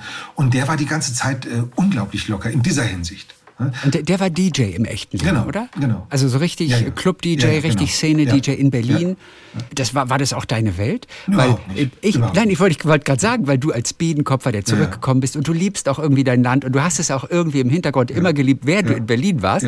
Aber dann warst du ja quasi in einer wilden Techno-Szene unterwegs. Aber ich war da ja gar nicht unterwegs. Ich habe den kennengelernt nicht? und äh, ich habe mir das äh, einmal, wirklich nur einmal angeschaut im, in so einem Club und fand das höchst obskur. Ich glaube, ich war dafür auch zu alt. Der war, der war äh, fast elf Jahre jünger als ich. Das hat Das man auch gemerkt. eigentlich. Nein, so, aber, aber es war schon, Aber in dem schon Alter die, die Szene war, also in dem Alter war das schon, also ich war dann Anfang 40 und er war Anfang 30 und äh, da kam ich mir schon vor wie der Papa, der sein, seine Kinder da einsammeln will in so einem Club. Aber ähm, was mich erschreckt hat, also muss ich wirklich, das ist so, um das nochmal zu verdeutlichen, warum ich so, dass ich da so klemme, diese, diese, ähm, diese sehr emotionale Offenheit, mit der er da, natürlich auch unter Drogeneinfluss dann da in so einem Club, äh, aber dass die Leute da wirklich so in, in so Anbetungsposen da vor ihm rumgerutscht sind und, und äh, sich da auf dem ekstatisch da gegeben haben oder so, das ist mir komplett fremd. Also das, das, äh, das würde ich, glaube ich, in den wenigsten Momenten meines Lebens äh, mich so locker lassen. Es gibt Momente, da würde ich mich loslassen, die, das sind immer sehr intime Momente dann mit jemandem, aber, aber ansonsten bin ich jemand, der da wirklich extrem äh, fast angsterfüllter steht und sagt, um Gott, was machen die da? Was natürlich daran liegt, habe ich dann mal eruiert, tief in mir drin, dass ich diesen ungezügelten Vater hatte. Also du weißt ja nie, wann dieses überbordende, di- dieses, dieses, dieses nicht kontrollierte, wann es nicht womöglich nach dir greift und nach dir schlägt. So habe ich es mir versucht zu erklären. Und, äh, und vielleicht ist da was dran. Vielleicht auch nicht. Es ist egal. Es war, es war nicht meine Welt, aber es war auch gar nicht schlimm. Es war seine Welt und ich hatte meine mit den Büchern. Der hat dafür nicht gelesen. Das war also alles überhaupt kein Ding. Und Aber es passte dann zusammen. ja, da aber passte super. richtig unterschiedlich. Ja, ja, da wart ihr passte- total unterschiedlich. Ja, klar. Das, das hat schon sehr, sehr gut gepasst. Auch weil äh, ich habe ja eingangs äh, von, von diesem Staubsaugerverhältnis geredet, so jemanden zu haben, der, den man quasi an- und abstellen kann oder so. Und da kamen wir uns beide extrem entgegen, weil wir die Zeit, die wir voneinander hatten, wo wir beide Zeit und frei hatten, die haben wir genossen miteinander, waren aber Ja. auch beide froh, wenn wir dann unser Ding wieder machen konnten. Also wenn ich Ach, dann guck mal, und was waren eure Gemeinsamkeiten? Das also schon, ach, das ist jetzt schwierig. Ich glaube, dann fange ich an zu heulen. Das ist nicht so Oh, gut. nein. Ja. Aber schon, also subsumiert und eine Liebe zum Leben schon. Okay, okay. die sich halt okay. sehr verschieden ausgedrückt hat, aber ja. Ja, ja. Auf jeden Fall bist du danach, dann das war für dich auch der Hauptanlass, dann Berlin den Rücken ja. zu kehren und wieder zurück. Ja, das ganze Gelände Heimat, war sozusagen emotional Land. vermint. Äh, Ja. Das ist nicht schön. Also wenn du an jeder Ecke irgendwo überlegst, ach, da haben wir das miteinander erlebt und da haben wir da jenes miteinander erlebt, das ist einfach nicht schön. Und äh, ich habe dann kurz noch überlegt, ich sagte ja, ich wollte sowieso irgendwann wieder zurück nachher. Ich habe dann tatsächlich aber noch kurz überlegt, boah, Alter, wenn du jetzt wieder nach Hause gehst, also wo du herkommst, da wird es dann mit einer eventuellen nochmal Beziehung schwierig. Also es ist nicht so, als würden die im Biedenkopf die, die Schwuppen an Bäumen hängen und darauf warten, dass man da vorbeikommt, dann lassen sie sich auf einen fallen. Äh, die Ja. klingeln auch nicht. Hier ist keine. Und über Internet, das ist, das habe ich äh, lange nur mitgemacht, die ganzen Spirenzchen. Das ist alles so anstrengend und man muss wirklich, äh, da kommen lustige Geschichten mehr raus, aber, aber, aber die Energien habe ich jetzt nicht mehr. Und das war nochmal, das hat mich dann nochmal ein Jahr oder so gehalten ich dachte, okay, guck, wie du dich, wie sich's anfühlt und, und vielleicht findest du irgendwann, wenn, wenn dann wieder Ruhe eingekehrt ist emotional, dass du dann wieder offen bist für jemanden, dann findest du vielleicht jemanden. Aber ich habe dann gemerkt, ich will das gar nicht mehr. Also das, ich wollte dann da weg. Das war, war zu schmerzhaft dann unterm Strich. Ja.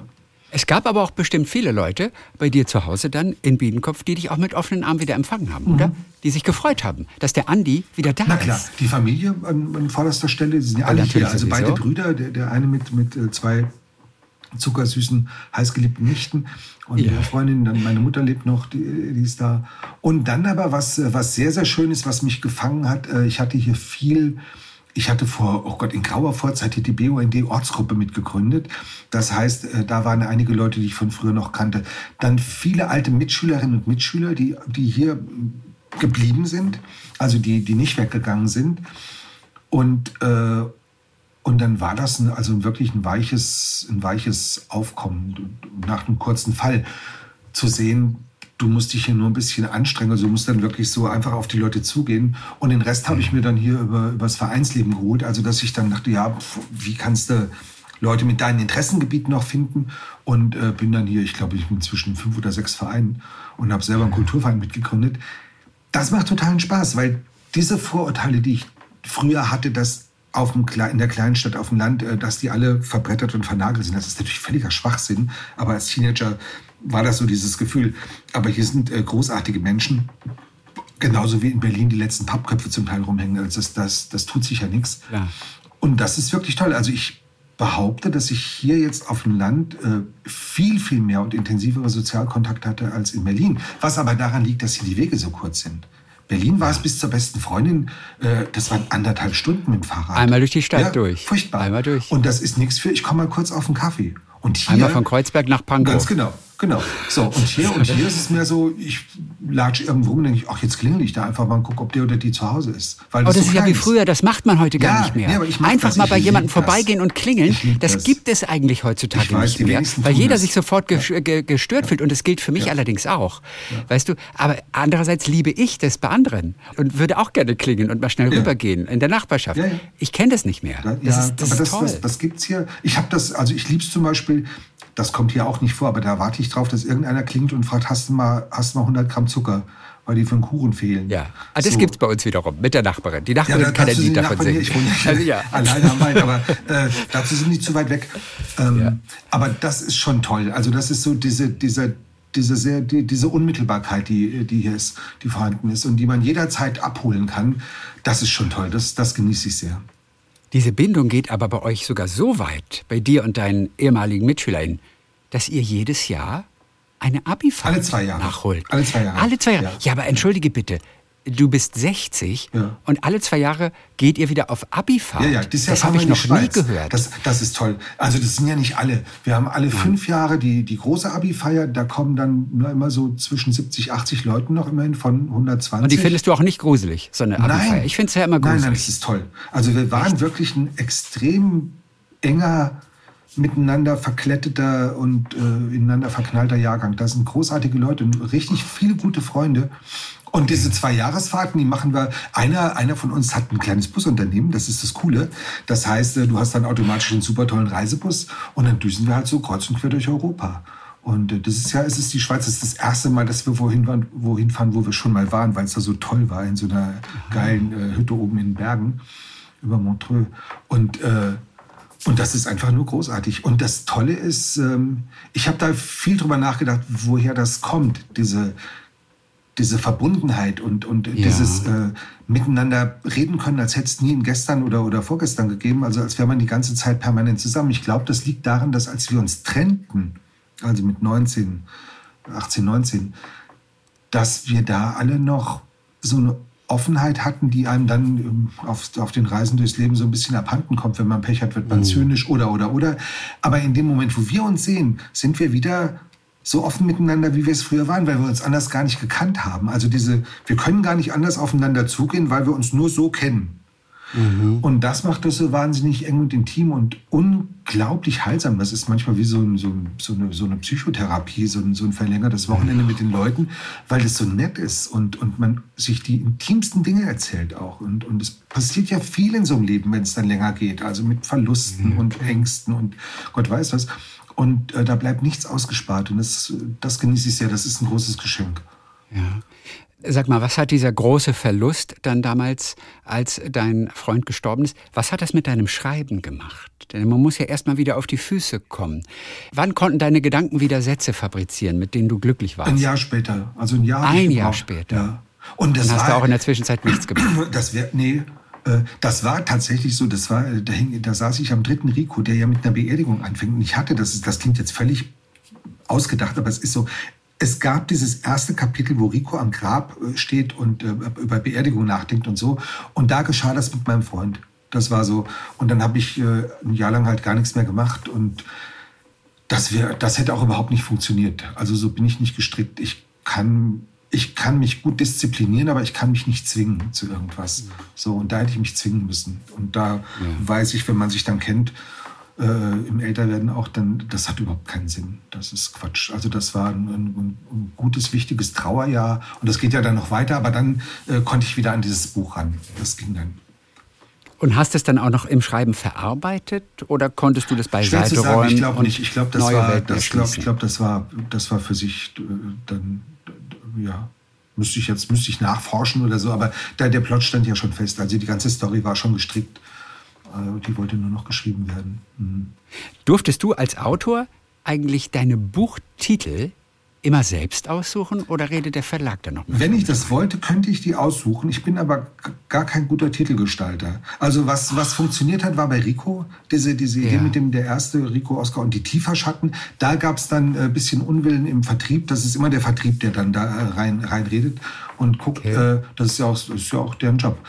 Und sagte, oh, das ist aber so ein Wort, das es eigentlich nicht gibt. Und ich sagte, ja, aber die nächsten Bücher, die kommen, die haben auch wieder so bekloppte Worte, die es nicht gibt. Das wird dann also ein Markenzeichen. Und das hat ja dann auch funktioniert. Und äh, da haben sie sich auch darauf eingelassen.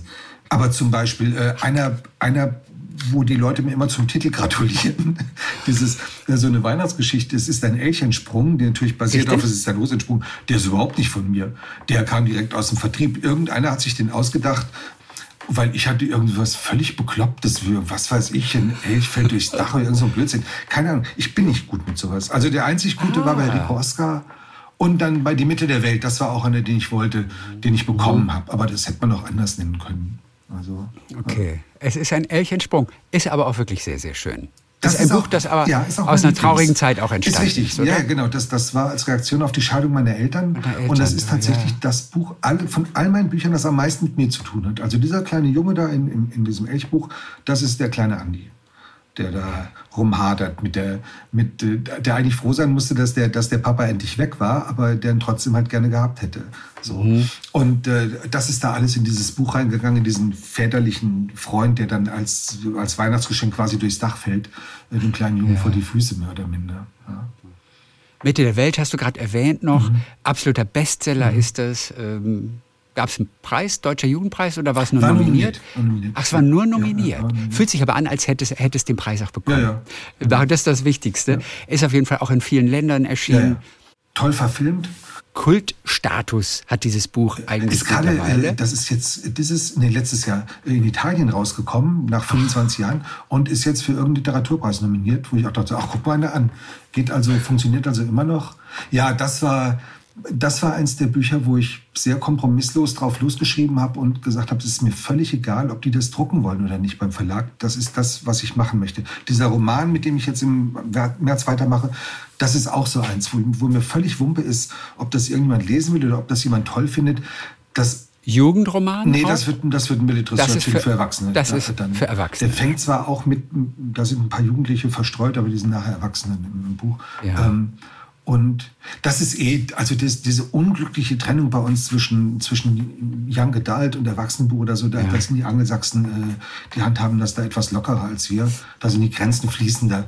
Und bei uns ist äh, Kinderbuch, ist so, das ist ja, das ist, wenn du, wenn du irgendwo gefragt wirst, was machen Sie beruflich, sagst, ich schreibe Kinderbücher und dann fangen die Leute sofort an, dir zu erzählen, dass, dass neulich ihr Neffe vom Baum gefallen ist und dass du darüber mal einen Bestseller schreiben musst, wie der vom Baum gefallen ist und wie er dann gesagt hat, ich habe mir gar nicht wehgetan. Und das ist so grauenvoll.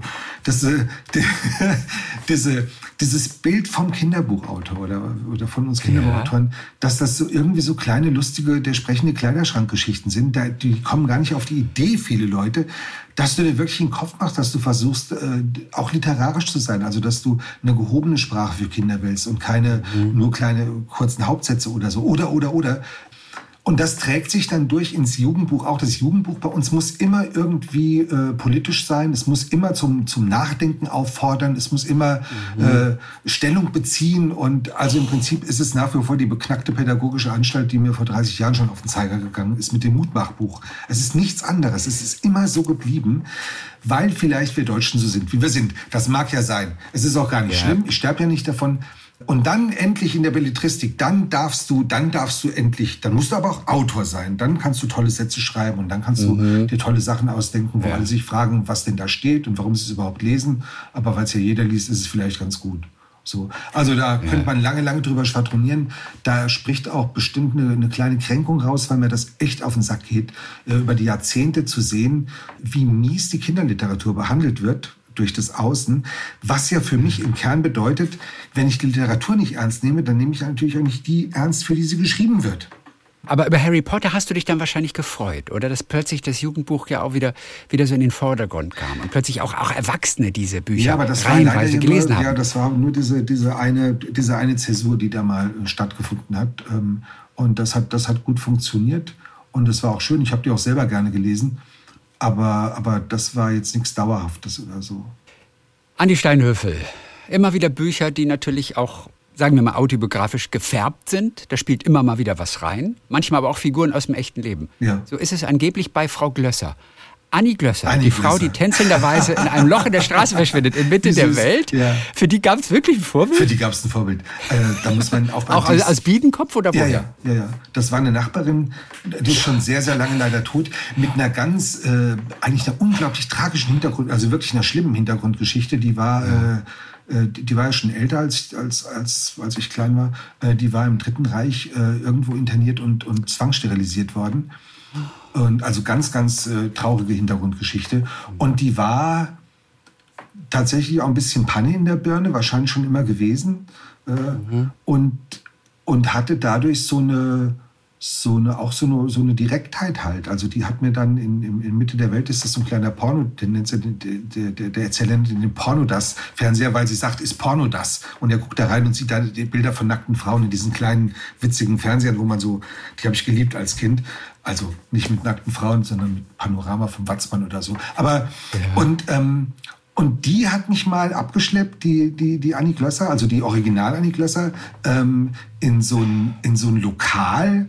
Und da hat sie dann Kirschlikör getrunken und mir auch einen angeboten. Den, da war ich zehn oder so und ich wollte nicht. Und dann hat sie mir diesen kleinen Fernseher gezeigt mit den, mit den nackten Frauen drin. Und es war so, da haben sich später dann über das Buch, äh, da haben sich dann ab und zu mal Leute beschwert, das sei die Geschichte eines Missbrauchs und ich würde das da so darstellen, als sei das gar nicht schlimm. Und ich gesagt, Leute, ich habe es aber auch gar nicht als schlimm empfunden. Die hat ja überhaupt nichts Böses mit mir getan. So. Ja. Die Frau, die war komplett harmlos, diese Frau. Die wusste, das ist was, da fahren dann Jungs drauf ab oder Männer. Hm? Deswegen mhm. zeige ich denen das, weil die, die mögen mich danach. Also so, so, so einfach so ein recht schematisches, einfaches Denken. Und ich glaube, dass viele Menschen aber so funktionieren. Ich meine, ja. man, man ist nett zueinander und dann macht man sich halt, wie es im Buch dann heißt, ein schönes Gefühl.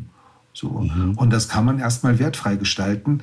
Und äh, dass die Erwachsene in dem Fall überhaupt nicht die Fürsorge für so ein Kind aufbringen konnte, dem sie gegenüber sagt, lag daran, dass sie selber ein Kind war. Und das hast du als Kind, ich habe es gemerkt. Also die war wie eine, wie eine kleine Freundin. So, das war aber eine erwachsene alte Frau das sind schwierige Themen, weil, weil, weil das Sensibilitäten bei manchen Leuten berührt, die da äh, nicht so locker äh, mit umgehen. Und das ist auch ein gutes Recht. Aber ich hatte da kein Problem mit und, und habe dann diese Figur, die ich sehr, die habe ich sehr bewundert, diese Frau. Und äh, die im Echtleben, das ist jetzt im, im, im Roman nicht drin, die hing von morgens bis abends, war die wie, wie festgeklebt in ihrem Fensterrahmen. Die hatte immer so, so einen Haushaltskittel ja. an, so, so, eine blaue Kittelschürze und hing dann da so auf die Arme aufgestützt, also so ein klassisches Bild. Und äh, das wir auch aus Berlin kennen. Äh, von überall die, Diese Damen gibt es ja auch in, in, Berlin. Und die, und die war wirklich, bei mir im Kopf ist die immer, ist sie die immer in diesem Fensterrahmen. Die, die, und wenn die mal nicht da war, war es fast erschreckend. Also ist das so, oh Gott, ist was passiert? So. Und es war auch egal, ob es regnet oder, oder, oder schneite, die war immer im Fensterrahmen. Und ähm, also an die denke ich voller Liebe zurück. Das war, weil die so so harmlos, die war so freundlich und so harmlos dabei. Und die hat es gut gemeint mit, mit der Welt. War süß. Klar. Eigentlich bräuchte die eine Statue bei euch im Dorf, so eine Bronze. Ja, das stimmt. Eigentlich. Ja, aber ich glaube, da sind andere Leute nicht mit einverstanden. Ist so, ja, äh, ja. Aber ich fand die cool. Gut, der Andi Steinhöfel kriegt vielleicht auch mal eine Bronzenstatue in Biedenkopf. Du liebe Zeit, hoffentlich nicht. Es so oft wie wir Biedenkopf jetzt erwähnt haben. Hör mal, das kann keine PR-Agentur so gut hinbekommen. ja. Also. Na, das ist schon sehr schön. Es ist leider äh, ziemlich marode hier inzwischen. Letztens wurde das Restaurant im Schloss, wir haben ein wunderschönes, so eine alte Burg hier. Da wurde das Restaurant geschlossen. Also wie in vielen Innenstädten sieht es ja auch nicht toll aus. Aber das ist schon sehr malerisch hier auch. Ich bin hier wirklich äh, sehr verknallt in die, in die Landschaft. Ja. Andi Steinhöfe, dann Dankeschön für heute. Er ist der Autor so vieler erfolgreicher Bücher, die ganzen Rico-Oscar-Bücher. Äh, Tiefer Schatten, das Herzgebreche finde ich übrigens auch mhm. so ein mhm. schöner Titel. Rico Oscar und das Herzgebreche. Ja. Weißt du noch, wie du, wie du auf genau dieses Wort kamst? Das ist nie, Titel, weißt du das ist leider nie so, dass ich das nachvollziehen kann. Das kommt wirklich, ne? ich glaube, dass man ist so konstruiert, das macht dann im Kopf einfach so, so, ein Sprachspiel draus. Also das Herz ist gebrochen, dann ist es halt ein Herzgebreche. So, mhm. das, ja. das kommt von alleine. Einige deiner Bücher werden auch in der Schule gelesen, als Schullektüre. Oh ja, ja, ja, das, ist so. das ist ja etwas ganz Besonderes. Auf welches Buch bist du besonders stolz, weil es in der Schule gelesen oh, wird? Das ist jetzt unfair, weil ich ja angetreten oh. bin, um, Schule, um Bücher zu machen, die nicht in der Schule gelesen werden, weil ich ja keine pädagogischen ja. Bücher machen wollte. Und Voll jetzt, versagt. Ich habe dir das Versagen deines Lebens gerade noch vor Augen oder so gehalten. richtig, einen noch auf den letzten Drücker um die Ohren. aber nein, ich freue mich natürlich. Und, und sei es nur darum, äh, dass mir das äh, die, die Rente garantiert. Aber das ist schon schön zu sehen, dass dieser pädagogische Impetus wirklich einer, einem größeren Verständnis von, von Kinder- und Jugendliteratur gewichen ist, wo es dann erstmal ja. nicht darum geht, was kann das Kind lernen. Dessen ungeachtet bekomme ich nach wie vor Briefe, wo drinnen steht, Ihr Buch ist deswegen ein tolles Buch, weil es lustig ist und spannend und äh, weil man was daraus lernen kann. So, das schreibt kein Kind freiwillig, so ein Quatsch. Äh, da steht irgendwo so ein Pauker dahinter und ja, komisch, äh, haut den Medial auf die Köpfe oder so, dass sie den Blödsinn schreiben. Das, ja, das gibt es immer noch. Aber ansonsten setzen die sich wirklich anders mit, mit, mit, mit Literatur und Buch auseinander, als wir das als Schüler getan haben. Das finde ich sehr, sehr schön. Okay, und, und das ist ganz gut. Verdient man denn damit ja. Geld, wenn, wenn man in Schulbüchern abgedruckt naja, wird? Ja, schon. Weil das du gesagt so, hast, du hast von Rente also, gesprochen. Also A, du hast ja die Schullektüre, wo wirklich das Buch gekauft und gelesen wird. Das sind halt, das ist ja in der Regel das Taschenbuch und äh, also vom Taschenbuch äh, Ach muss so, man viele, viele verkaufen, hast, bis man hast, da reich du hast völlig recht, ja. natürlich. Aber, ja komplett ja, aber äh, es gibt natürlich auch Auszüge, die dann in, in, in einer anderer Schullektüre drin ist, in gesammelter Form oder so mit an, anderen Büchern. Und äh, dafür ist die VG Wort ja da, Verwertungsgesellschaft Wort, wie die GEMA äh, der Musik, das ist dann die VG Wort, ist das für Texte. Und da kommt jedes Jahr doch eine stattliche Summe zusammen, äh, nur über die, über die, die vielen äh, abgedruckten Dinge, die, die irgendwo ja. Ja, stattgefunden haben. Und die allerletzte Frage. Mhm. Wenn die armen Schüler auch deine wunderschönen Bücher dann zu Tode interpretieren mhm. müssen und aus jedem Satz auch noch so eine mhm. Bedeutung rausholen mhm. müssen, was hast du da schon mitbekommen? Also ich weiß äh, von Julie C., die hat das, glaube ich, mal so beobachtet und die wusste also gar nichts von dem, was da so reininterpretiert ja. wurde offiziell. Da gibt es, glaube ich, Sascha Stanisic, das hat mir ein Lehrer neulich erzählt, der hat wohl mal eine, eine Klausur anonym mitgeschrieben und hat für seine eigene Arbeit, also für, für die Ausarbeitung ja. zu seinem eigenen ja. Buch, nur 13 Punkte ja, bekommen, obwohl er der Autor war. Was hast du schon gehört, was da alles so reininterpretiert wurde, von dem du aber sagst, also so war das jetzt eigentlich nicht gemeint. Schwierig, weil eigentlich muss man muss es dann in der Summe darstellen. Ich weiß noch, dass zu im zweiten Buch Paul Fehr und die Schröders, was auch ewig lang in Schulen gelesen wurde, da gab es dann mal eine Doktorarbeit zu, die war ganz, ganz toll. Äh, da wurde das Buch verstanden okay. als mein Kommentar zur nicht nur sozialen, sondern auch zur monetären Armut in Deutschland. Also es war so das Buch zur Armut sozusagen.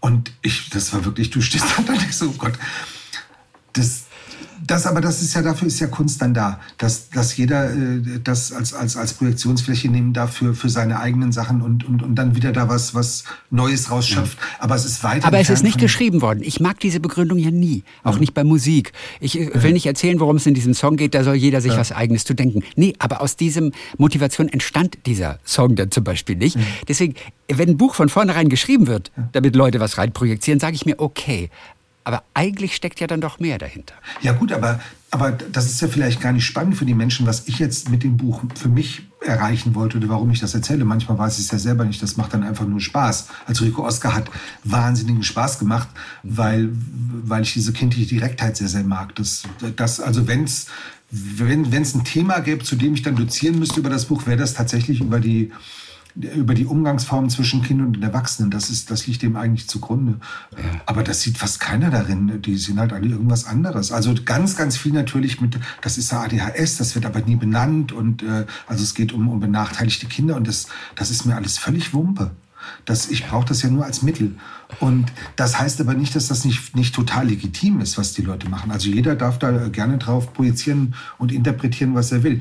Es kann dann aber mit. Aber dafür noch Noten vergeben. Ja. Das ist natürlich wieder ein anderer Schritt. Das ist ne? tatsächlich, da habe ich die auch schon verzweifelte Schüler gehabt, die mir geschrieben haben, äh, ob das denn so oder so oder so gemeint war, weil sie hatten dann eben nur eine drei oder eine vier in, in irgendeiner Arbeit. Und, ja, aber äh, es liegt doch auf der Hand, ehrlich gesagt. Ich, ich bewundere diese Schüler und ich finde es mhm. ehrlich gesagt total klasse, dass die Absolut, sich melden. Ja, fragen. Natürlich ist es ich finde es super. Ja, ja, ja. Ich finde es super. Ja. Und, äh, und äh, haben bei dir auch schon mal welche geklopft irgendwie? Ja, ja, so aus dem Dorf und haben gesagt, lieber Herr Steinhöfel. Wir haben auch in Berlin geklopft. Ja, gibt's? Ja, ja. in war, Berlin? Ja, da haben sie es, äh, das war spannend. Das war wirklich, das war eine süße Geschichte, weil äh, es war, ich wohnte da ganz fast in, in Steinwurfweite des Urban-Krankenhauses in der Diefmachstraße, wo ja die Rico-Geschichten auch spielen. So. Und dann hatte ich in weiser Voraussicht dessen, dass, dass Kinder womöglich losziehen und Rico suchen, äh, hatte ich dann eine Hausnummer gewählt, äh, die Tiefe 93 ist im Buch, die es nicht gibt. In Wirklichkeit hört die mhm. Tiefe bei der Pan 80 auf. So, und dann dachte ich, jetzt bist du aus dem Schneider und das wird auch keiner belästigt. Weit gefehlt. Irgendwann äh, rappelte morgens um, um, um, um neun oder so ging die Klingel und, und ich wohnte oben unterm Dach, also ich dann erstmal ans Fenster und guck runter, steht da unten so eine Schulklasse und quäkt nach oben, da ist er, da ist er. Und äh, Sie sind doch der Steinhöfer, also immer schön gebrüllt nach oben. Sie sind doch der mit dem Rico. Ich sag so, ja, wir wollen Autogramme. Ich dann runtergejettet mit, mit, mit oh. Kärtchen. Und dann, dann war das so gut, dass die waren im Urban-Krankenhaus gewesen, um sich, um sich Mutterkuchen anzuschauen. Im Sachkundeunterricht Unglaublich, oder? Ich habe nie Mutterkuchen als Kind gesehen. Und dann, und dann, wo wir doch schon mal hier sind, können wir ja gucken, wo der Rico wohnt. Der wohnt jetzt aber, dann haben sie festgestellt, gab es nicht. Und dann war wieder so ein kleines Kind, gell? Es ist ja immer so eins, von dem das ganze Elend ausgeht. Das hat dann gesagt, ja, aber vielleicht wohnt ja dann der Autor hier wenn der das dann hier geschrieben hat. Wir gucken jetzt einfach mal im Vorbeigehen auf die Klingeln. Und dann haben sie mich erwischt. Ich wohne in der 72 oder 74, was weiß ich. Und, äh, und damit nahm das Elend seinen Lauf. Weil diese kleinen Kröten haben das natürlich untereinander weitergegeben. Hm? Das heißt, ab da waren jede Woche irgendwelche Schüler da und haben geklingelt. geklingelt.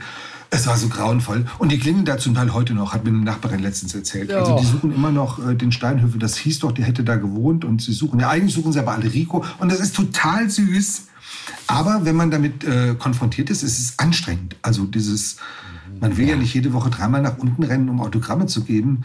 Äh, boah.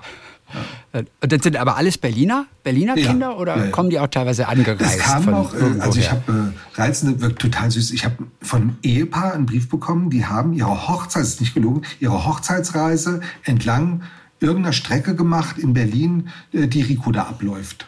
Da haben sie an ihrem, ihrem, an ihrem äh, Urlaubstag dann da, ihrer, ihrer Honeymoon, äh, da haben sie dann die Rico-Schauplätze aufgesucht. Und die haben noch nicht mal Kinder? Nee. Guck also mal. da noch nicht. Wie schön ist das denn? Ja, ganz süß. Also da passieren, da ja. passieren wunderschöne Sachen und, und, und das ist auch nach wie vor so, die Kinder zeichnen dann ja wie die Wilden und malen die kleine Bildchen. Das ist total süß. Das ist wirklich süß. Und das geilste Bild, das ich je bekommen habe, in der Regel beschränken die sich darauf, irgendein Cover abzuzeichnen. Das ist dann jetzt nicht so toll kreativ, aber äh, Ricos Papa ist ja vermeintlich ertrunken und ein Kind hat mir dann so ein Bild geschickt. Das ist, äh, das ist so Zeichenblock groß und das ist in fünf oder sechs verschiedenen Blautönen, also mit so kräftigen, wie so Wachsmalkreidestiften halt. Und ganz ja. unten, also ist alles so durcheinander, das ist dann das Meer, also in diesem Blau. Und unten ist ein kleines Kreuz im Wasser. Da liegt dann der ersoffene Papa von Rico. Und das ist, das ist so genial, weil, das, weil dieses aufgewühlte Wasser da so rüber, also jedenfalls, ich finde es ganz toll. Also das gibt es dann auch, dass die wirklich äh, tolles Zeug abliefern und, und, und zu Herzen gehendes Zeug auch. Ganz, ganz, ganz süße Sachen sind dabei.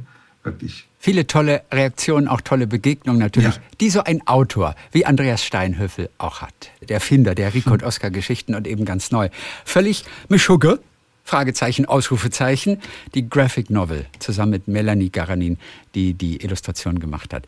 Wir sagen Dankeschön für heute. Jetzt müssen wir aber zum Schluss kommen, ansonsten äh, geht das Internet alle, mhm, mhm. äh, glaube ich. Andreas Steinhöfel in Biedenkopf, in seiner Heimat, dort an dem Tisch an dem auch geschrieben wird, oder? Genau. Ja, ja, und zwar nie, ja, auf, und zwar nie auf. Papier.